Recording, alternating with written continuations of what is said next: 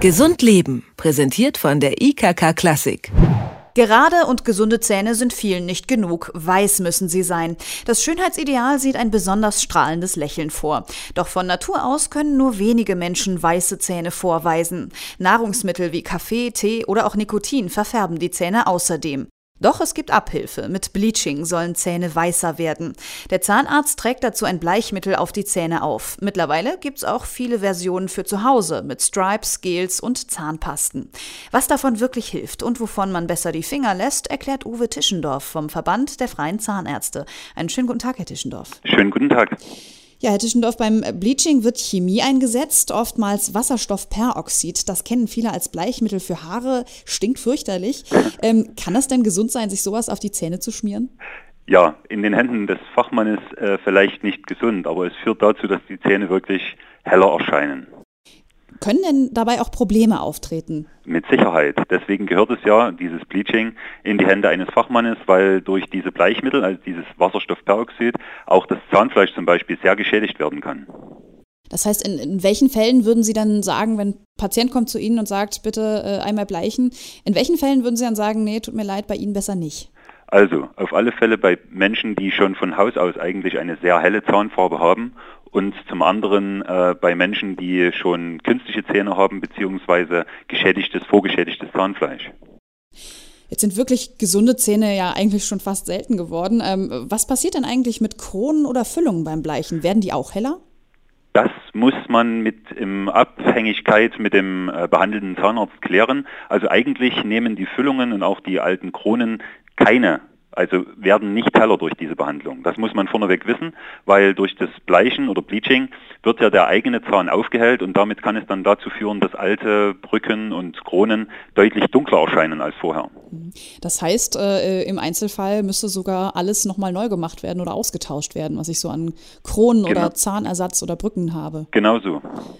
Das heißt, ähm, wie teuer ist denn eigentlich Bleaching? Ah, da gibt es also eine Spanne. Ich kann Ihnen jetzt nicht eine, genau eine Zahl sagen. Ich weiß nur, dass die Materialkosten zum Beispiel für dieses Bleaching äh, zwischen 70 und 100 Euro liegen. Und je nach Maßnahme, es gibt ja unterschiedliche Maßnahmen, die man machen kann, also mehrere Sitzungen zum Beispiel, auch das Zuhause-Bleachen wird manchmal angewendet, äh, kann es dann dazu führen, dass so ein Bleaching doch bis zu 400, 500 Euro kosten kann. Mhm.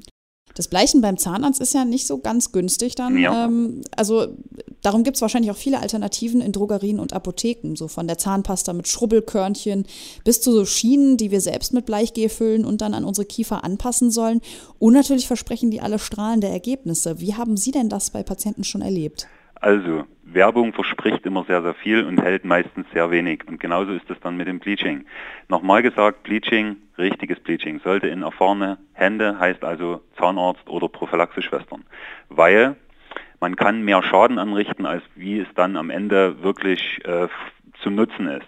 Das Bleachmittel, was ich in der Apotheke erhalte, hat dadurch auch sehr, sehr wenig Konzentration und muss dann sehr, sehr oft ange äh, angewendet werden und Hände weg von solchen Strips.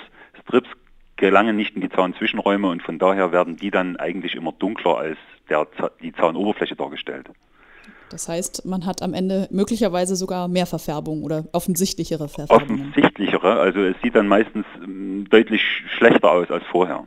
Was ist denn eigentlich mit so Hausmittelchen, so zerstoßene Erdbeeren oder das Zähneputzen mit Backpulver oder Natron soll ja eine aufhellende Wirkung haben. Funktioniert sowas?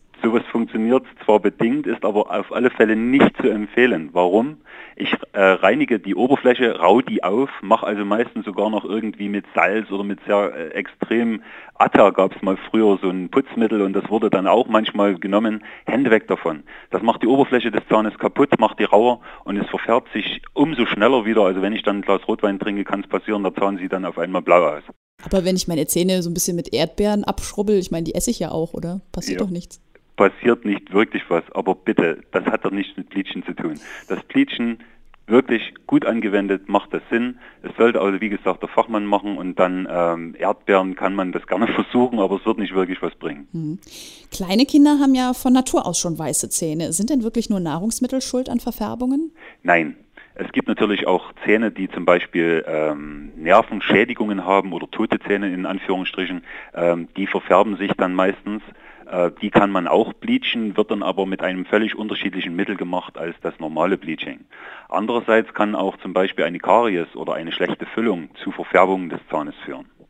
Das heißt, man sollte eigentlich schon mal beim Zahnarzt einfach mal nachschauen lassen, ob denn alles äh, noch gesund ist. Unbedingt. Grundvoraussetzung für ein Bleaching, und das ist dann eben halt so, ist eigentlich auch eine Prophylaxesitzung. Weil nur bei einer Prophylaxesitzung werden zum Beispiel Zahnstein entfernt, schon oberflächliche Beläge entfernt, die durch das Bleaching ja nicht zu beseitigen sind. Und erst wenn der Zahn richtig sauber ist, kann er auch ordnungsgemäß gebleached werden. Gibt es denn überhaupt eine Möglichkeit, neue Verfärbungen zu verhindern?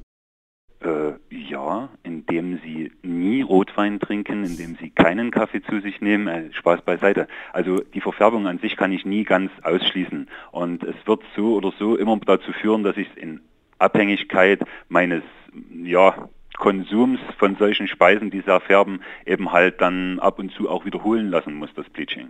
Mhm. Also vorbeugen kann man eigentlich auch wirklich nur, wenn man ganz diszipliniert ist und keinen Kaffee mehr trinkt. Ja, oder eben halt auch eine gute, sehr gute Zahnpflege betreibt. Ja, die, diese, diese Färbung äh, tritt ja meistens über die Langfristigkeit des Einwirkens so einer Substanz auf. Und wenn ich ordnungsgemäß die Zähne putze, vielleicht auch immer mal eine Prophylaxe mir machen lasse, dann habe ich eigentlich das Problem dieser Zahnverfärbungen nicht. Im Alter, wohlgemerkt, also so jenseits der 50, verfärben sich die Zähne, das Zahnbein schon. Das wird dann also deutlich dunkler und von daher macht es gerade bei etwas älteren Leuten eher Sinn, dort auch mal ein Bleaching durchzuführen. Das sagt der Zahnarzt Uwe Tischendorf über das Bleichen von Zähnen und ein strahlendes Lächeln. Ich danke Ihnen für das Gespräch. Ich danke Ihnen auch, sehr gerne. Gesund Leben, präsentiert von der IKK Klassik, gibt es auch zum Nachhören als Podcast.